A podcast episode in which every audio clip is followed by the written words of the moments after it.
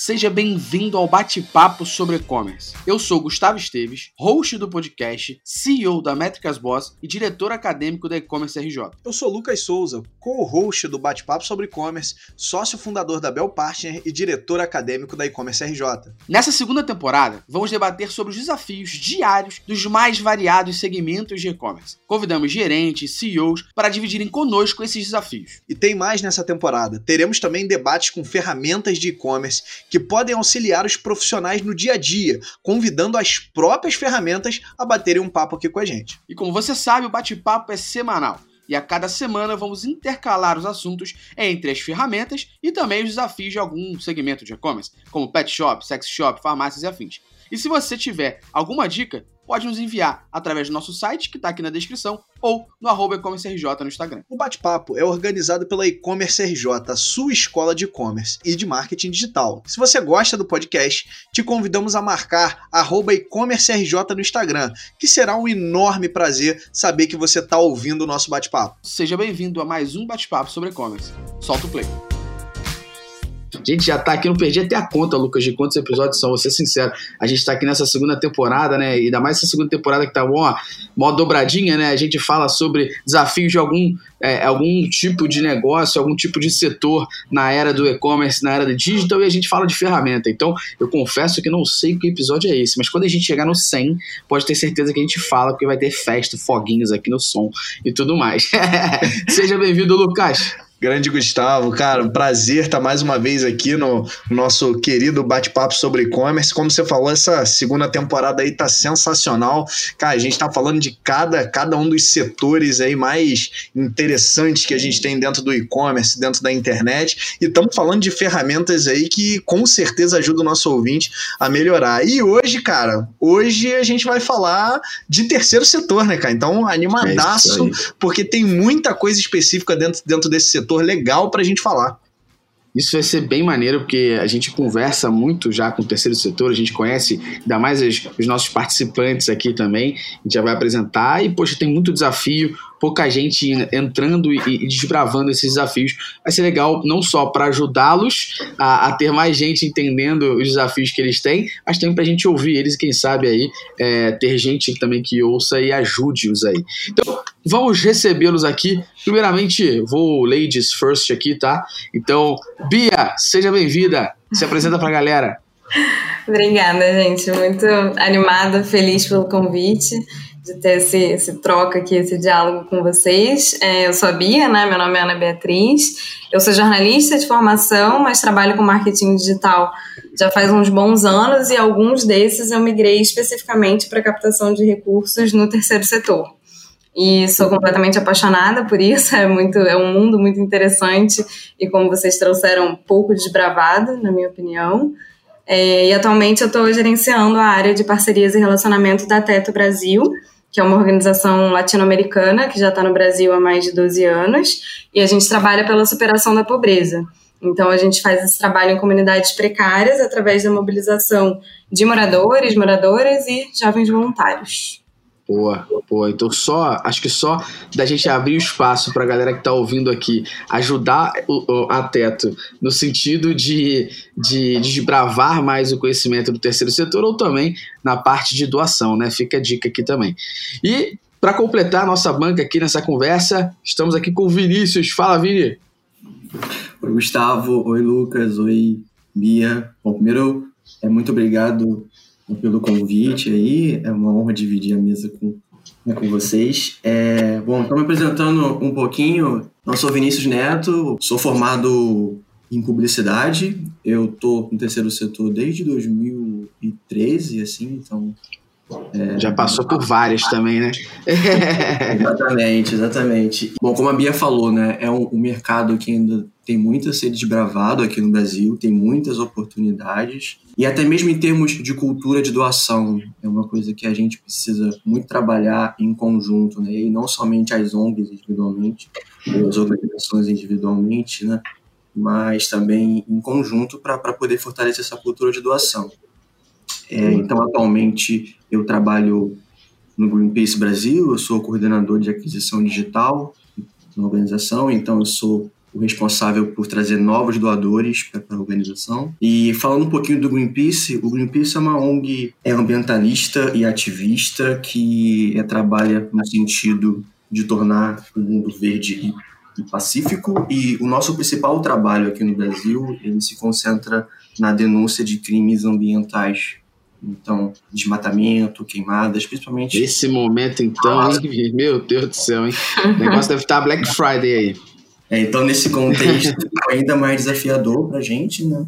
Mas aí a gente não se furta desse debate e de dar nomes às pessoas que estão, estão cometendo crimes ou permitindo crimes contra o meio ambiente e contra o nosso futuro, em última instância, né? Porque a preservação da Amazônia está intimamente ligada ao nosso futuro, à manutenção do clima né, que a gente tem hoje, que a gente já está observando uma problemática nesse sentido. Então, né, tem sido bastante desafiador, especialmente nesse momento.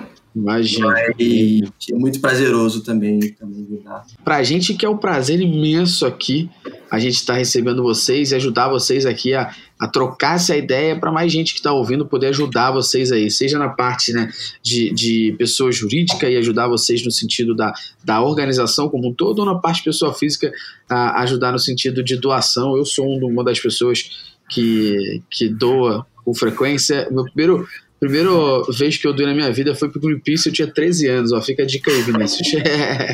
13 anos eu queria, eu queria ter a carteirinha do Greenpeace. Eu queria ter a carteirinha, não sabia como, aí eu descobri que era doando. Eu posso, posso contar uma, um causa? Ou não, Pode tem que seguir a pauta. Mas o, eu fui aluna do Gustavo, vocês podem cortar essa parte se vocês quiserem. não, Mas na não. aula, na aula ele falou: não, na época eu trabalhava em Médicos Sem Fronteiras com o Vinícius, inclusive. E aí ele comentou que ele era doador, né? Só que muitas pessoas falam isso e, a gente vai ver e não são mesmo, né? Aí eu falei, ah, será que ele é mesmo? Aí fui lá no CRM e ele era, ele era doador. falei, ah, então ele é doador mesmo.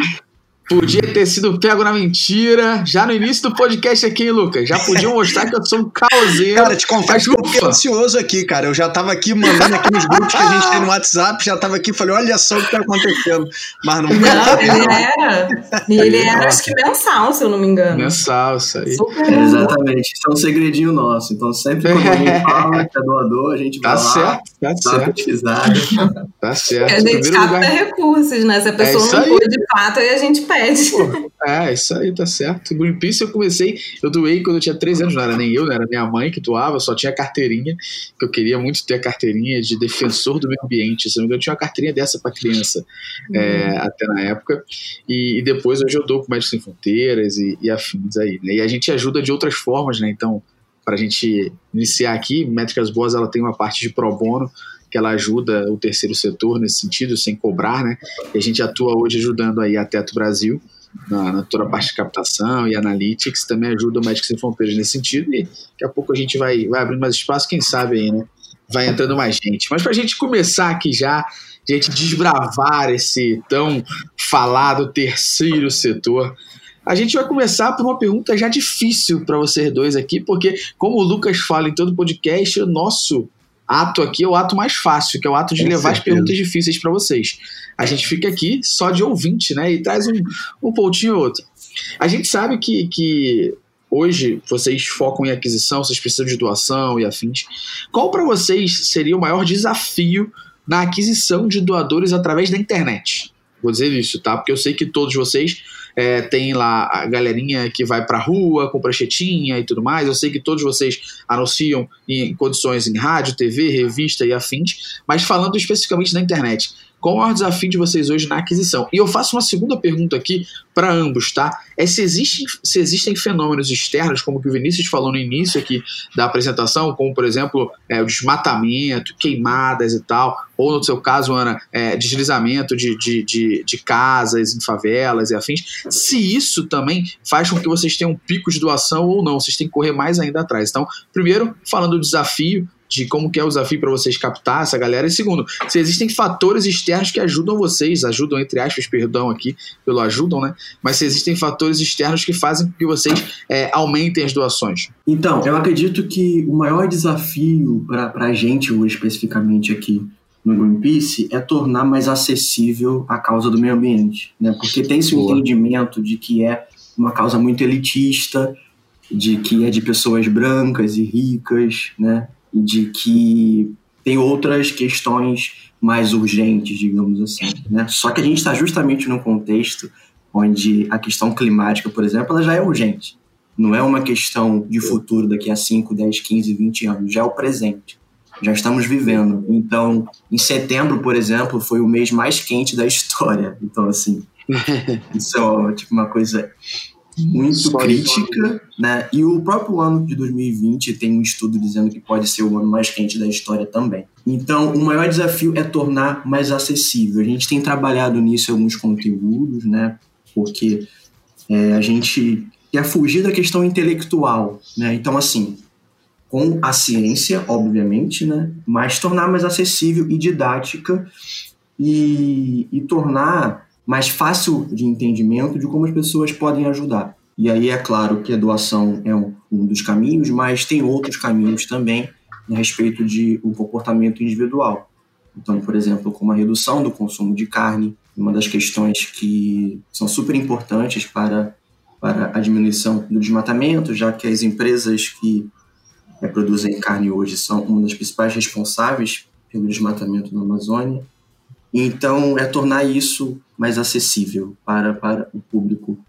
A sua pergunta a respeito de fatores externos, sim, eles impactam, especialmente aqui no Brasil a questão da Amazônia, que, bom, com o governo Bolsonaro, né, se tornou ainda mais crítico do ponto de vista de volume desmatado, né, enfim, e tem uma série de desmontes que o Ministério, o Ministério do Meio Ambiente fez e isso impossibilitou, por exemplo, que no Pantanal os brigadistas eles é, tivessem a possibilidade de atuar com mais antecedência, né? Então, nós sabemos que esse período, por exemplo, entre agosto e outubro, é um período que é um período de seca na Amazônia, mas as queimadas são intensificadas pela ação humana. Então, assim, a floresta não queima sozinha.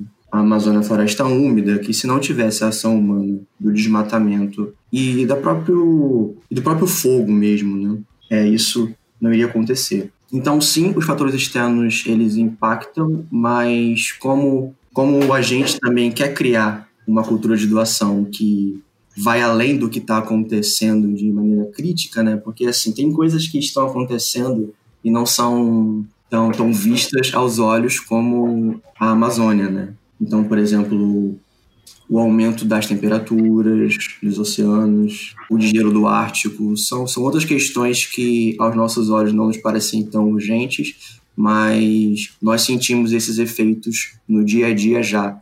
Não é uma questão de futuro, não é uma questão para os nossos filhos, nossos uhum. netos, já é uma problemática de hoje mesmo. É bom, vou começar pelo fator externo, né, para dar continuidade ao que o Vini falou. Eu acho que sim, acaba sempre impactando. É, de forma geral, por exemplo, a pandemia de Covid-19 fez o terceiro setor como um todo ver um boom de doações. Então, é, a gente sabe que o brasileiro ele já é solidário, né? Eu acho que uma grande dificuldade das organizações é conseguir traduzir essa vontade de ajudar que o brasileiro tem em doação financeira de fato.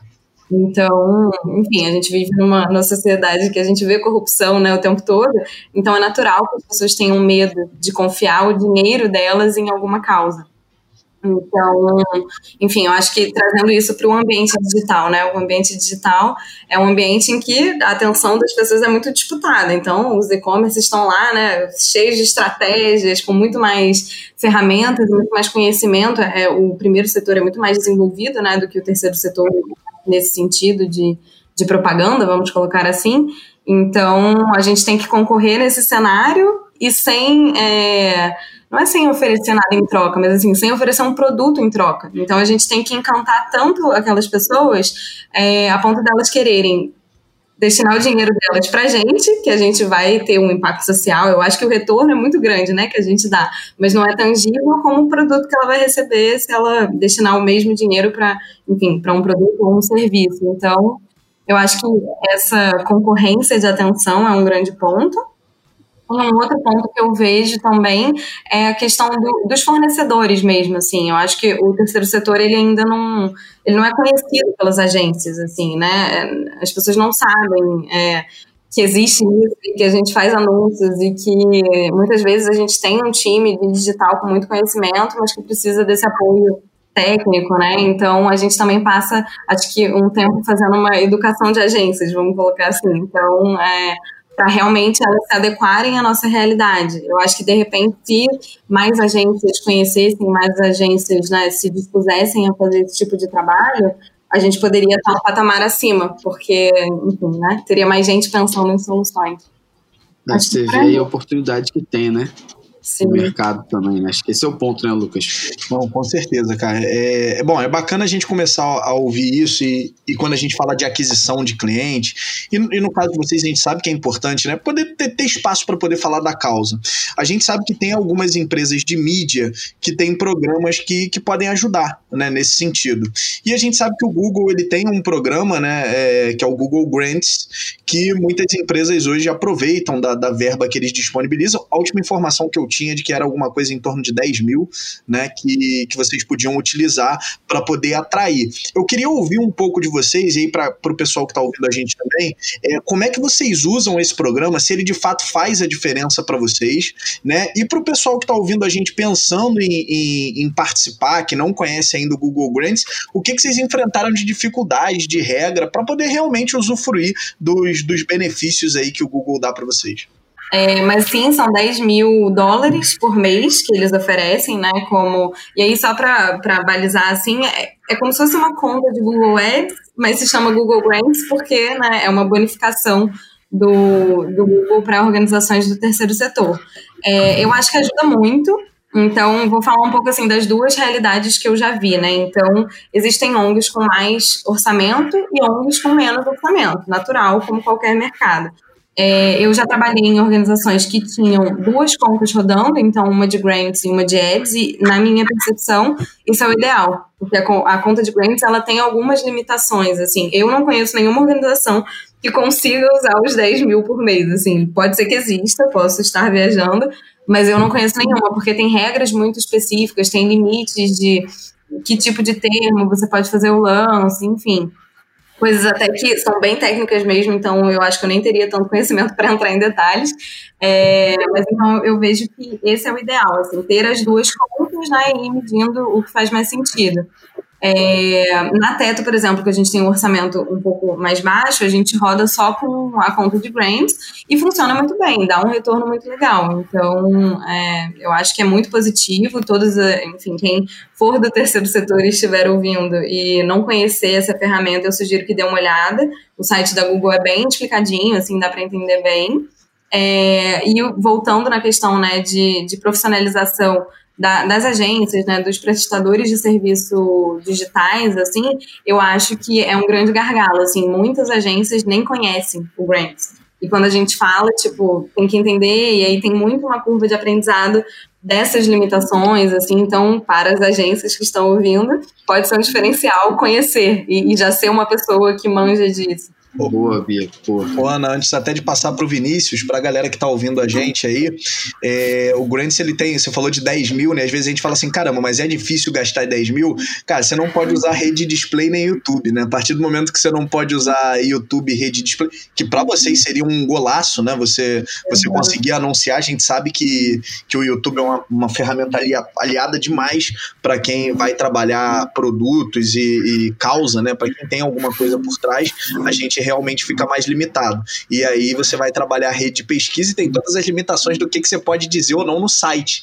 Então a gente conhece muita, muita empresa de terceiro setor, setor que tem um site para poder trabalhar com Google Grants e tem um outro site que aí vai fazer todo o trabalho de SEO, faz eventualmente um trabalho de uma conta tradicional de Google. Então é isso que você falou é super importante, né? Acho que muitas das agências ainda não enxergam o terceiro o setor como um negócio mesmo, né? Como uma, um, um prospect que a gente pode trabalhar e pode ajudar a crescer. Né? Não, é que você falou, assim, o fato de só. Então, no Grants, né? O fato de só usar a rede de pesquisa, a gente também fica dependendo das buscas dos usuários, né? Exato, exato. E por mais que a gente coloque palavras-chave, coloque os leilões lá, os valores né, adequado, a gente vai depender também da nossa causa ser relevante em outros meios para as pessoas poderem buscar. Então, estão pegando um gancho no que a Bia falou a respeito da questão de fornecedores, né? É super importante realmente as agências conhecerem e saberem como trabalhar o grants, né? Porque é dependendo, inclusive, se for mal trabalhado, pode ser que a organização perca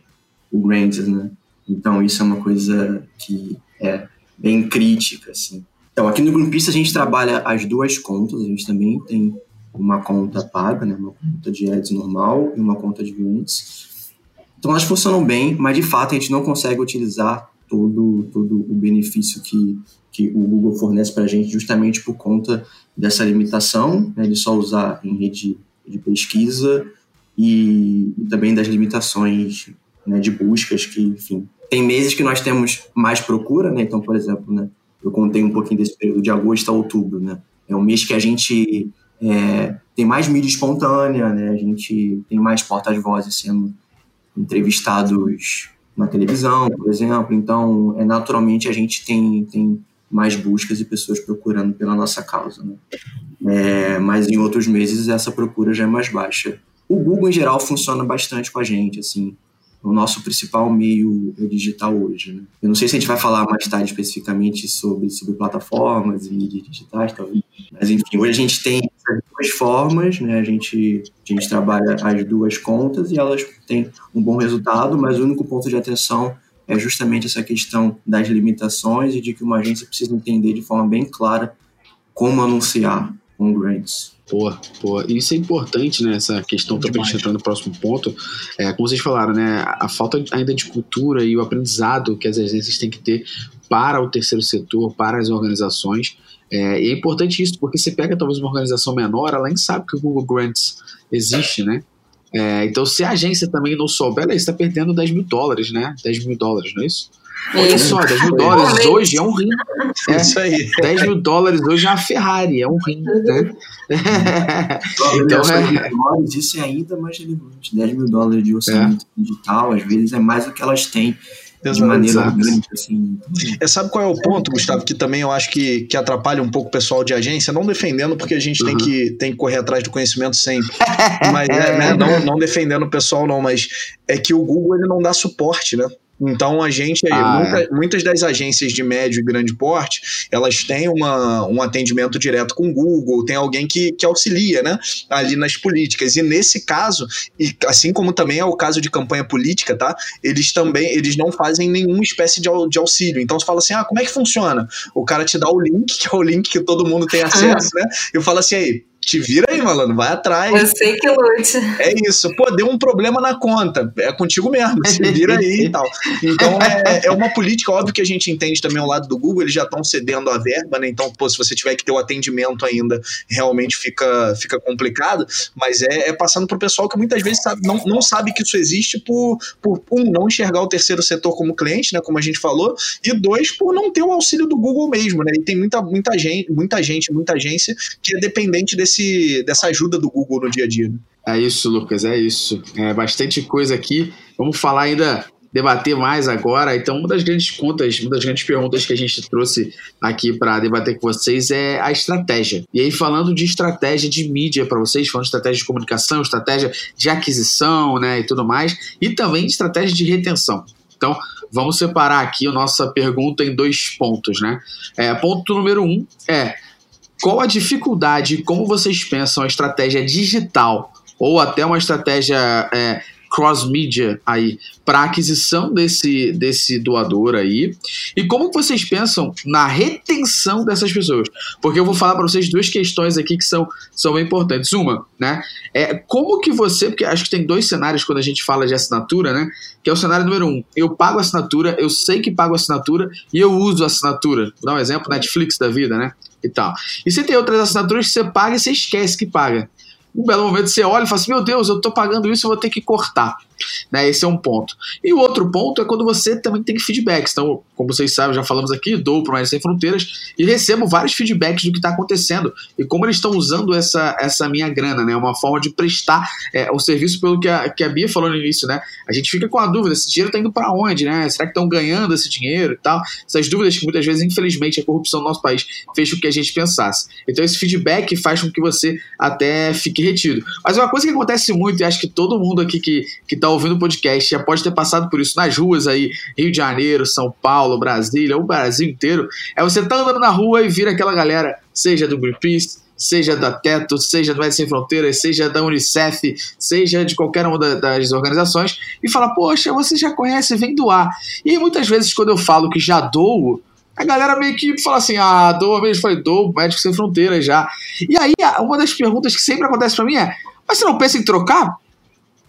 Né, existe ainda assim uma certa concorrência, né? E uma questão que eu vejo muitas vezes as pessoas falando, principalmente essa galera que nos aborda na rua, é falar o seguinte: poxa, por que você não doa um ano para esse, aí troca, outro ano doa para outro, troca, outro. Aí eu falei, é, entendi. uma gestão é, da carteira. É, entendi. Daqui a pouco eles vão virar quase que o, o o que a XP Investimentos, o que é. outras empresas são de gestão financeira para gestão de doação para o terceiro setor. Né?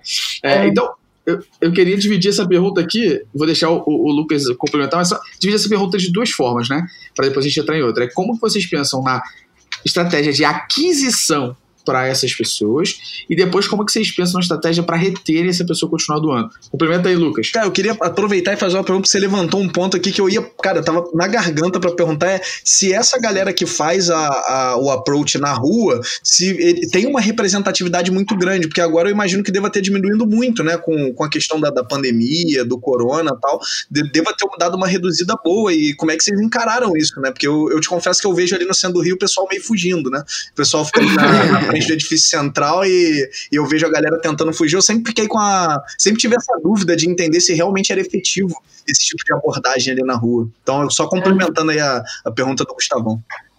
Eu acho que essa é uma das dúvidas mais comuns, assim, de, de quem tá, tá começando a entender o terceiro setor, assim, eu, antes de começar a trabalhar com isso, também tinha essa dúvida, é, mas, gente, é um trabalho, só fazendo um parênteses, porque não é digital, né? É o contrário do digital, mas é um trabalho muito incrível, assim. Então, é, essa estratégia se chama face-to-face, -face, né? Em geral, é como se chama. É, e tem duas formas de fazer, né? Então, existem agências que são especializadas em face-to-face, -face, então, é, as pessoas que ficam nas ruas captando, né, os captadores, não são, não têm um vínculo direto com a organização, são terceirizados, ou pode ser uma coisa in-house, que, né, enfim, sejam contratados da organização, enfim. Cada um tem um ponto positivo. Em geral, quando é agência, o discurso não fica tão alinhado à organização. Então, provavelmente, esse caso de, ah, então troca para cá, faz isso, chuto, arrisco dizer que seja. Foi uma agência. É, é muitíssimo provável mesmo. Muitíssimo Exato. Porque tem muita, no, dando um exemplo de, de MSF, né? Até hoje em dia não tem, não tem face-to-face. Teve por um tempo, mas não tem. É, Para o ano que vem a gente pensa em fazer alguns testes, assim, meio itinerantes, umas coisas em eventos, etc., mas hoje em dia não tem. Mas a MSF, por exemplo, é todo in-house, exatamente, é, não sei hoje em dia como que tá, mas era exatamente por conta disso, do, do discurso, né, de realmente ter, ter uma coisa alinhada à organização, e funcionava muito bem, assim, era muito representativo, e inclusive estava em ascensão, né, na época que eu, que eu saí de lá. Então, a gente acha que não funciona, porque realmente eu acho que a conversão. Eu nunca parei para fazer uma análise de um para outro. Acho que a conversão, de repente, pode ser menor, mas é. Enfim, a galera é guerreira, eles se mantêm motivados e eles convertem muitos doadores. é, legal. Eu queria até fazer um paralelo, né, sobre isso do, do, dos captadores que, que fazem uma competição, assim, no ambiente digital existe um acordo de, de cavalheiros e Acordo de cavalheiros é uma expressão machista, né? Enfim, um, acor um acordo entre é organizações machista, é bem machista, né? Existe eu aqui, um acordo, vamos, vamos, vamos ser sexista, então. Existe um acordo entre damas. Vai lá. Entre damas, não, mas enfim, existe um, um. É de bom tom no, no ambiente digital do terceiro setor, é, que, por exemplo, eu não fique comprando o termo do Greenpeace, eu não fique, existe isso, assim, muitas vezes a gente olha e de repente você faz uma busca pela sua organização, você vê outra lá e você manda um e-mail e fala, pô, cara, não, não, né? Então existe esse acordo que eu acho muito interessante, porque, enfim, é claro que eu quero o doador do, do Vini, com certeza eu quero, mas eu acho que a gente está num num ambiente, né, que a gente está trabalhando por uma, uma causa maior, uma assim, causa, então né? existem limites, eu acho que existem limites que o primeiro setor não tem, e tudo bem, é, é eu acho que as regras é, são diferentes. ainda, acho, ainda acho que o primeiro setor deveria não ter, tem, deveria ter, mais ou menos, porque eu, eu vou ser bem honesto, certas vezes é escroto, na, na palavra mais simples aqui, é, perdão aí para quem não gostou, mas às vezes, putz, você fala assim, cara, não acredito, porque uma coisa é você ganhar o cliente do outro, é, por mérito seu e não depreciando uhum. o trabalho de alguém, né? E acho que o que acontece muito nesse mercado que não tem esse acordo entre damas aí e afins é, é justamente isso: é, é, você não fazer é, é, é, o seu serviço valer mais, é você vou manter meu serviço igual, mas eu vou depreciar o outro. Né? Pô, uhum. isso não existe, cara. Desnecessário. Né? Faz isso, né, né? O que o comentou, por exemplo, de comprar palavras-chave de outras causas não é muito inteligente, porque a pessoa clica lá, mas ela está procurando por outra coisa. Mas isso que Nossa, você falou agora, Vini, não é inteligente nem no primeiro setor, porque o pessoal faz uhum. isso e a gente fala, cara, não, momento, sabe? É. não, não é, não é a parada que vai te trazer ROI, não, não é, não é por aí. Vai gerar clique. Okay. É isso aí.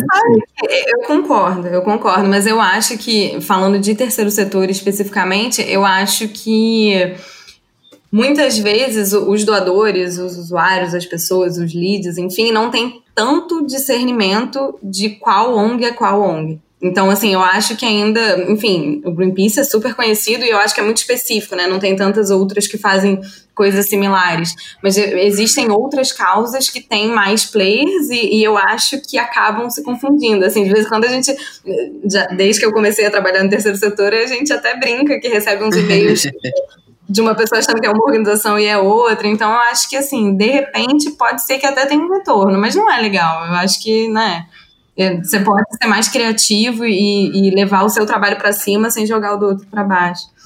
Mas, enfim, para a resposta do, da aquisição né, e, do, e da retenção. Eu acho que o lado positivo é que eu acho que o grande esforço em ambas é, é muito similar. Então, vai mudar a estratégia, vai mudar o canal, vai mudar o, o enfim, o, o, discurso, né, e talvez o formato do que você está dizendo, mas eu acho que para você conseguir trabalhar com doadores, então na aquisição, converter leads em doadores e depois reter esse cara, né, conseguir desenvolver esse cara, que ele aumente a doação, que ele fique muito tempo, é você manter uma comunicação frequente. Então é isso que o Gustavo falou, é você falar o que você está fazendo, é você mostrar o impacto que aquela doação está tendo, é você agradecer. Eu lembro que quando eu, eu comecei a trabalhar no terceiro setor, eu, eu enfim, fui trabalhar na equipe, uma pessoa que eu o Vini conhece, a Ieda, que trabalhava comigo, e ela falou assim: não, em cada e-mail do Médicos Sem Fronteiras na época, a gente agradece pelo menos umas três vezes. E isso ficou na minha cabeça, porque eu falei, na época eu achei muito, mas faz muito sentido. A pessoa tá dando o dinheiro dela para você. Então eu acho que é isso, assim.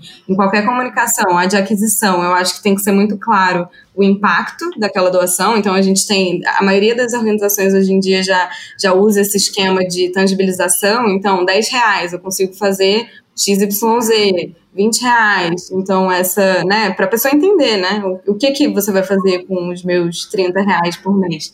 E isso, e, e impacto, assim, prestar contas, é isso que eu estou fazendo. Acho que é por aí.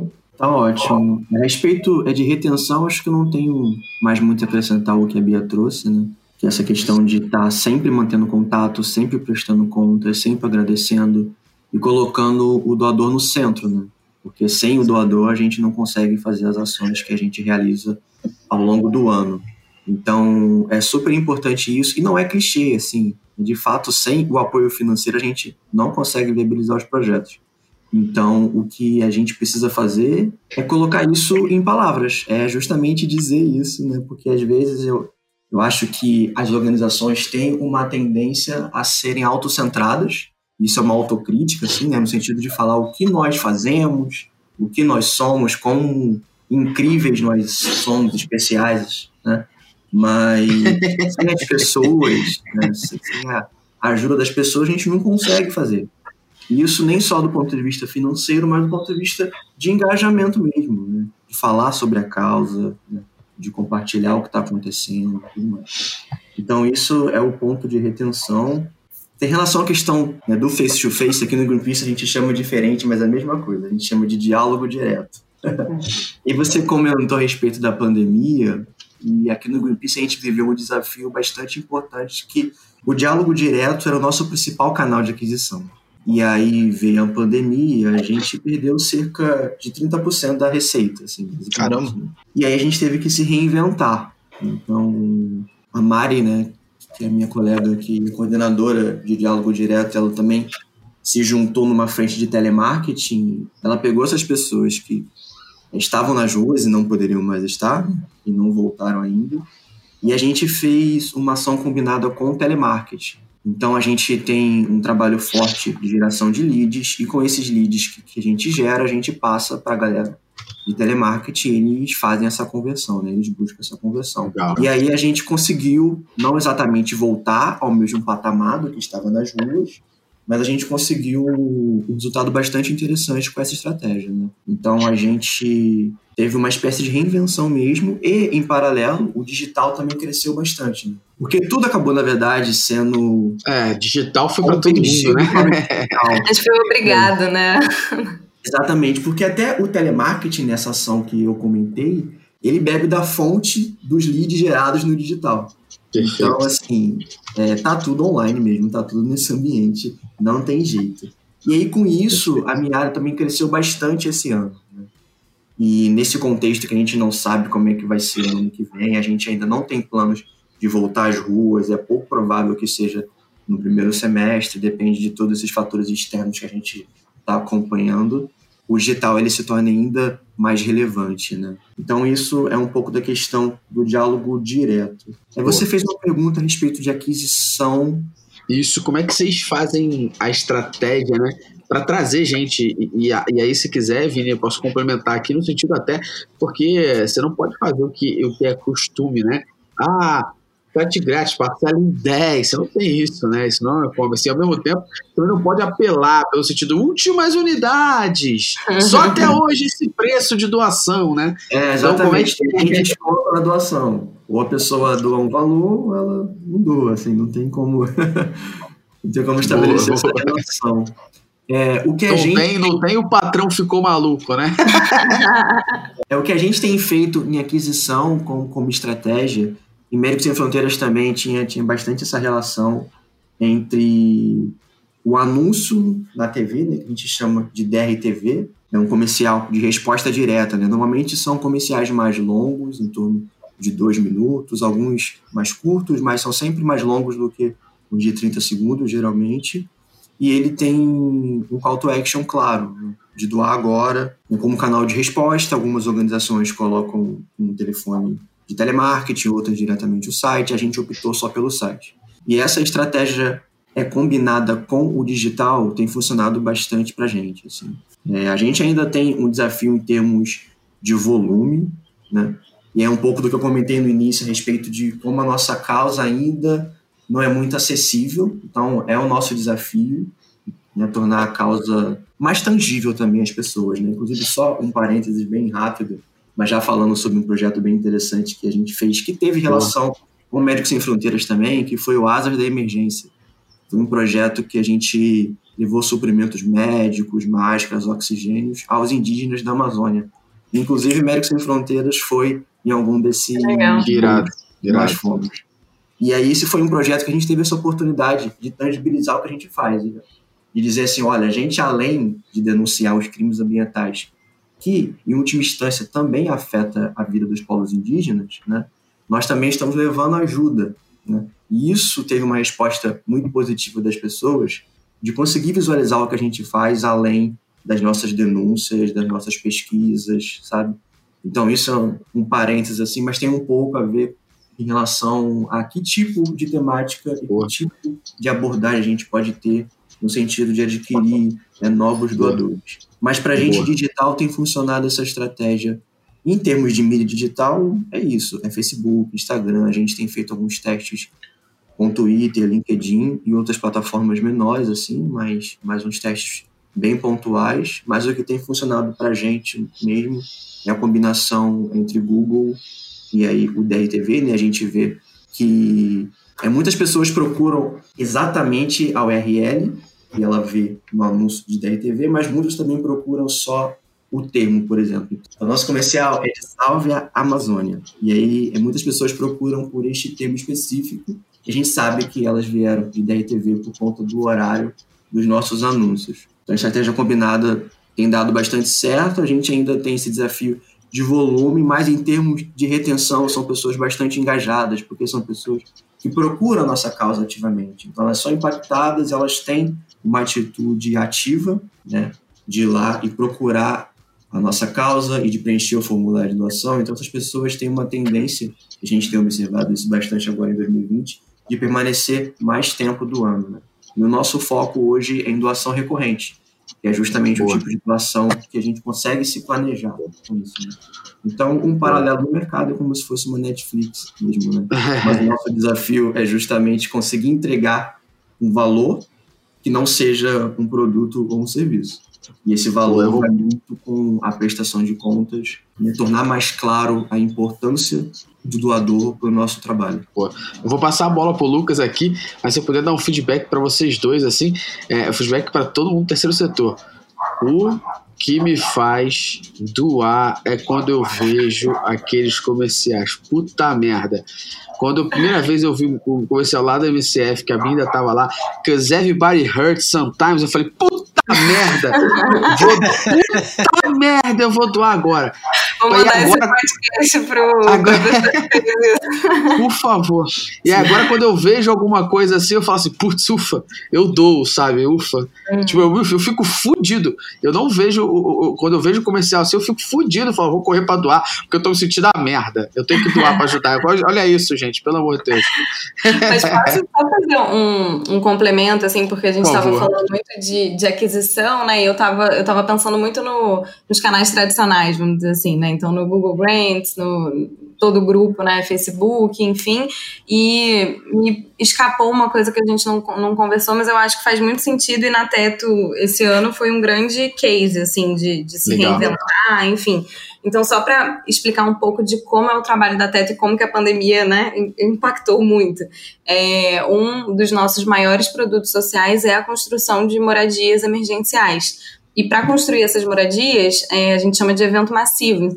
Então, são centenas de pessoas indo juntas na comunidade subir dezenas de casas. Então, é, é o, basicamente o significado de aglomeração, né? Então, com a pandemia, obviamente, lá em março, as atividades foram interrompidas, etc. E a Teto tem uma, uma relação muito horizontal com, com as comunidades, de ouvir quais são as urgências, etc. Então a gente continuou fazendo esse diagnóstico participativo para entender a urgência, fez uma campanha emergencial né, de entrega de, de kits de higiene, cestas básicas, água, etc. Mas no segundo semestre a gente já estava pronto para conseguir fazer uma coisa de mais impacto, né, mais duradoura. E aí a gente se reinventou e passou a construir projetos de infraestrutura que basicamente atendessem a três, três pilares. Então, acesso à água e saneamento, é, segurança alimentar e combate à fome, e formação comunitária, que é sempre muito importante no, no trabalho da organização. E aí, para dar o, o, primeiro né, levante assim, de, de doações para esses focos, a gente fez uma campanha de crowdfunding, que foi totalmente digital, e foi muito. É, ela não foi assim com múltiplos canais, como o Vini trouxe de exemplo, mas ela foi com múltiplos públicos, vamos dizer assim. Então, é uma campanha que já é um pouco tradicional da Teto, mas que, que engaja voluntários. Então, a Teto é surreal, assim, o voluntariado da Teto é uma coisa que eu, eu ainda nem consegui absorver e entender, porque eles são muito engajados e muito motivados. É, nesses 12 anos, assim, no Brasil, já mobilizaram mais de 70 mil jovens. É uma coisa absurda e linda. E aí essa campanha, enfim, né, escolhe voluntários e voluntárias muito engajadas e eles vão arrecadar. Eles abrem campanhas e vão arrecadar, etc.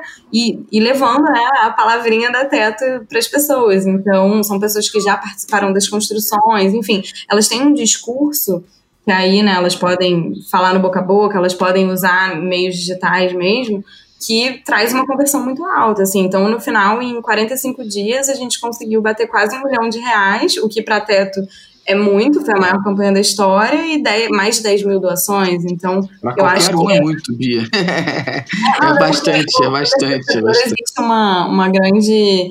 Eu acho que uma grande diferença assim, de, de orçamentos, enfim. Então, é, eu acho importante pontuar assim, que é uma coisa meio fora de precedentes para a organização. E isso, assim, movimentando todo mundo, né? Movimentando a galera que estava frustrada de não estar tá podendo ir em território. Então, foi realmente muito incrível, assim, e acabou sendo um trabalho de awareness também, né? De, de contar sobre os novos focos da organização. Irado. Então, Irado. acho que crowdfunding funciona também. Não, legal. Essa campanha foi ótima, Bia. Eu doei. Você pode ter meu nome lá, tá lá. E isso é um detalhe, né? Porque agora a gente está entrando no segundo momento, que é pegar toda essa base que já não era, né, doadora regular e tal, para tentar converter. E aí, Vini, você se prepara. Agora Ô, que você Bia, vai começar a escrever. Dá um select no banco aí, vê se o nome dele tá lá mesmo, hein? Eu, ver, eu vi, eu vi. Tá lá, tá lá, tá lá. Eu falei, Boa, boa. e tal. E aí? Não, Mas, é, inclusive, bom, eu recebi e-mails de agradecimento, adorei o Ai. Enfim. isso é legal, né? Esse trabalho É que eu acho que é feito, cara, até os que vocês fazem, Vini, eu, eu contribuo aí com a, com a Greenpeace, eu acho muito legal o relatório que vocês mandam, né? Eu acho que é o que me faz continuar, é muito quando a gente vê aquele. Vê é ele mesmo, Vinícius. Joga Não, aí. pode olhar. Para vocês e para Unicef, se olhar meu nome lá no banco, eu tô mesmo. É, então é, é legal porque eu acho que tangibiliza, né? E vocês falaram muito disso. Eu acho que um tópico que vocês falaram muito foi da questão de tangibilizar, de mostrar a causa, de fazer as pessoas conhecerem. E aí eu pergunto para vocês. Como é que entra o inbound marketing nisso? É, é uma estratégia que vocês costumam utilizar? Como é que vocês utilizam? Ajuda de verdade? Como é que vocês enxergam o inbound para o setor de vocês? É, na verdade, é pra gente isso é uma estratégia em construção, assim. Então, é a respeito de, é de geração de novos leads. O Greenpeace, historicamente, ele tem um foco bastante em petições. A gente está com a petição no ar hoje, que é Todos pela Amazônia, que é justamente para dar visibilidade ao que está acontecendo lá e pressionar os, os poderes públicos e as empresas a respeito da preservação da floresta. É, mas tem outras possibilidades que nós estamos estudando a respeito de trabalhar os próprios conteúdos de blogs que nós temos, né, justamente para a gente trazer mais pessoas organicamente para a nossa causa, de ter mais conteúdos, por exemplo, a gente tem um livro de receitas veganas, a gente tem um e-book, né, e aí a gente toda segunda-feira a gente faz uma campanha da segunda sem carne e aí uma das formas da gente adquirir novos leads é justamente divulgando esse book, né? E aí na troca do livro a gente pede os dados das pessoas. Né? Enfim, uma troca natural, acho que justa. isso é uma das possibilidades que nós Boa. estamos fazendo. A gente também tem alguns materiais para download, é protetor de tela, né? alguns materiais, por exemplo, alguns adesivos. E aí a gente, claro, a gente para ter o lead e também para manter a pessoa informada sobre a nossa causa, a gente tem um formuláriozinho ali onde a gente pede os dados das pessoas, né? Mas isso é uma estratégia em construção, assim, a gente está no momento exclusivo, inclusive, é, de estudar é, a nossa estratégia de novos leads, porque também não adianta a gente trazer um volume massivo de pessoas para acompanhar a nossa causa se elas não são engajadas o suficiente, se elas saem em pouco tempo. Então a gente está justamente nesse momento agora de planejamento para 2021. Imagino que, que a Bia também esteja nesse momento e para organizações do terceiro setor isso é super desafiador, assim, em empresas também, mas em terceiro setor acho que tem uma complexidade da gente conseguir alinhar é, internacionalmente também todos os esforços expectativas e isso geralmente é, um- é um trabalho bastante bastante grande assim e a gente está nesse momento de se aprofundar mais com estratégias para a gente tentar trazer mais doadores de formas orgânicas, até porque o nosso recurso ele é para as campanhas, né? Então, o quanto menos a gente investir, no sentido, quanto menos a gente precisar gastar para a gente trazer mais pessoas para acompanhar a causa, é melhor. É claro que a gente precisa investir, né? Então, assim, parte da nossa receita é justamente para ter mais doadores e mais pessoas para a gente conseguir continuar o nosso trabalho.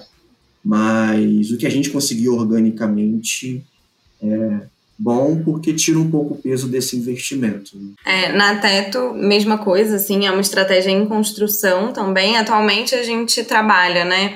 É, uma régua específica para doadores, como é de praxe, né, segmentando ali os ocasionais, os recorrentes, e tem uma régua para os leads, que são aqueles de abandono de formulário. Então, a galera que começou a preencher, abandonou por algum motivo, eles têm um tipo de acompanhamento. E o que a gente tá, e que tem que, enfim, a gente ainda está desenvolvendo, ainda não está no, no estado da arte que a gente gostaria, mas existe e a gente tem um, uma outra, a gente usa a RD Station, né?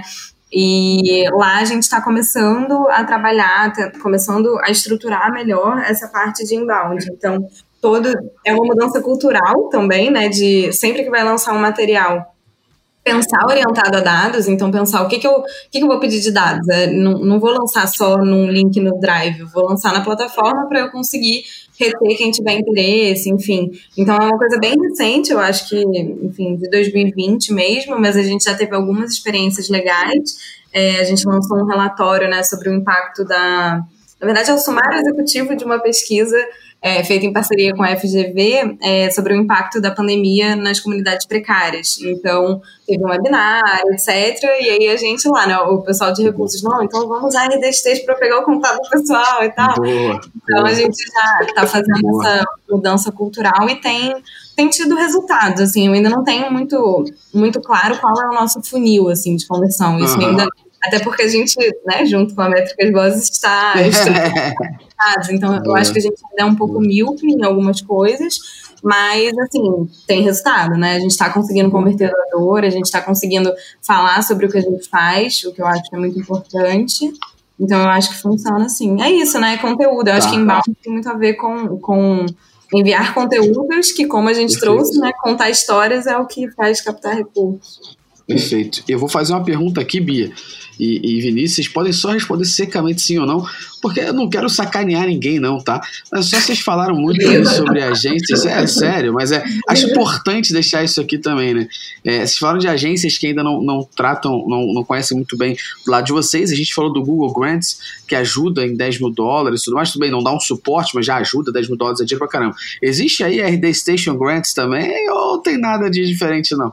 Então, eu não, eu não conheço, assim, eu, desde que eu tô há pouco tempo, né, na Teto, tô desde uhum. maio, já existiu o contrato, já conheci algumas pessoas de lá, mas eu ainda não tive uma, uma conversa para realmente entender, assim, as possibilidades, né, para o terceiro setor especificamente, então, não sei, assim, acaba sendo um, um eu acho que é um valor que se paga, sabe? O que a gente, uhum. o que a gente investe sim, sim. é realmente não é um custo, é um investimento. Mas fica a dica aí para eles se eles quiserem reduzir valores, né, fazerem trabalho pro bono, é sempre muito muito bem-vindo. Ô, Ana, Mas tenho... então, é. Ô, Ana, o Facebook tem alguma coisa nesse sentido, não, né? Boa, eu perguntar a mesma que coisa. Que eu conheça, não. Você conhece eu também nunca, Você perguntou agora da. É, eu também nunca ouvi. Então, é, acho que a gente. Não a gente deixa o recado aqui. Alô, você que é agência. Alô, você que é ferramenta. RD uhum. Station. Alô, seu Marquinhos Zuckerberg. Dá moral pra galera do terceiro setor aí também, né? Vamos dar essa moral.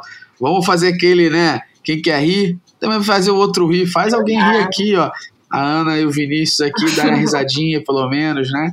Eles já usam a ferramenta de vocês, eles já dão dados para vocês. Dá uma moral pros caras aí também, né? É, pessoal, a gente chega aqui no finalmente desse riquíssimo episódio, muita coisa legal. Acho que tenho, tenho certeza que quem ouviu a gente aqui entendeu mais do terceiro setor com vocês, mais das organizações com vocês, mais de ONGs também com vocês. Entendeu os desafios que vocês têm. Quem sabe aqui, quem está ouvindo, vai dar um alô em vocês aí para, uhum. pô, eu quero ajudar. Ó, oh, não usa RD Station não, eu tenho a ferramenta que é igual que eu te dou de graça.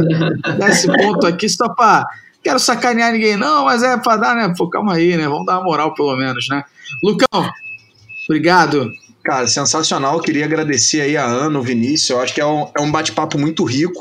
A gente falou aqui no, no decorrer, a gente, e eu digo isso como, como agência também, a gente não, não enxerga ainda da maneira como deveria o, o mercado do terceiro setor como um mercado Exato. potencial. Né? É, acho que às vezes a gente acha que é tudo muito orgânico, né? Falar, ah, as pessoas vão ajudar, pô, porque as pessoas estão é, e tal, é. e vocês que estão dentro de tudo que a gente ouviu de vocês, a gente vê que não, não é bem assim. Então, é, acho que fica o apelo aí que a gente falou para é. a gente olhar com mais, mais carinho para esse mercado e, e, agradecer o tempo de vocês. Para mim, pelo Exato. menos aqui, foi um bate-papo muito rico. Tenho certeza que a galera que está ouvindo a gente está tá gostando e, e aprendeu vou, muita coisa. Obrigado pelo tempo. Vou deixar um, um relato final aqui para eles terminarem. É, também não estou aqui sacaneando falando, poxa, dá tudo pro terceiro setor, né? Vou dar, vou dar o um relato meu, Métricas Boss, quando a Ana conversou, poxa, a gente queria conversar com vocês lá em MSF, até no caso. Eu falei, poxa, eu acho um absurdo eu cobrar por isso. Minha cabeça, né? Assim, cada valor de nota fiscal que eu estou emitindo é menos doação, é menos coisa que eles estão ajudando, é menos vacina. Então não, não tem condição de fazer isso. Então, pô, médicos e roteiros, ó, vamos lá, vamos trabalhar gratuitamente. Aí a Ana foi para teto, deu um alô, falei, continuo na mesma pegada. Para mim não faz sentido cobrar, por cada valor de nota fiscal que eu tiver emitido para Ana é menos casa que eles estão construindo, né? Essa é a relação que eu faço na minha cabeça. Falei, não tem como.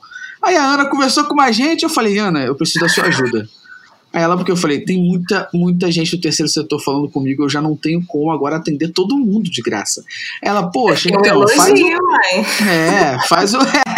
ela, poxa, faz um, uma área de pro bono e, e, atende um teto, né? Então a gente tá falando, ó, ó, atende um teto, gostou, né, Ana? Da, então a gente criou uma área que atende até certas, até uma quantidade limitada de empresas e criou também um, um plano mais promocional é, para o terceiro setor. Então a gente tentou de uma forma ajudar. É claro que eu sei, e eu falo para todo mundo, nós não somos terceiro setor, a gente tem fim lucrativo, né? É uhum. É claro, mas a gente também tem como ajudar todo mundo. Então, Vini e Bia, muito obrigado, viu? Obrigada a vocês. Espero que vocês tenham curtido assim como a gente. Ah, foi ótimo, muito Adeus, bom. Bia, obrigado e muito bom te ver. Ah, sim. Sim, dois, dois de mudança. Exatamente. Pô. Pô. Dois cariocas indo pra São Paulo aí em breve. É, todo mundo tá indo pra São Paulo, né? Pessoal, muito obrigado pelo tempo de vocês. Você que tá ouvindo a gente, tenho certeza que você curtiu, então não esqueça de seguir a Teto, doar pra Teto, doar também pro Greenpeace, seguir o Greenpeace nas redes, doar pra Ana e pro Vinícius também o seu. Muito obrigado pelo podcast. então, agradeço a vocês e até o próximo episódio, gente. Valeu!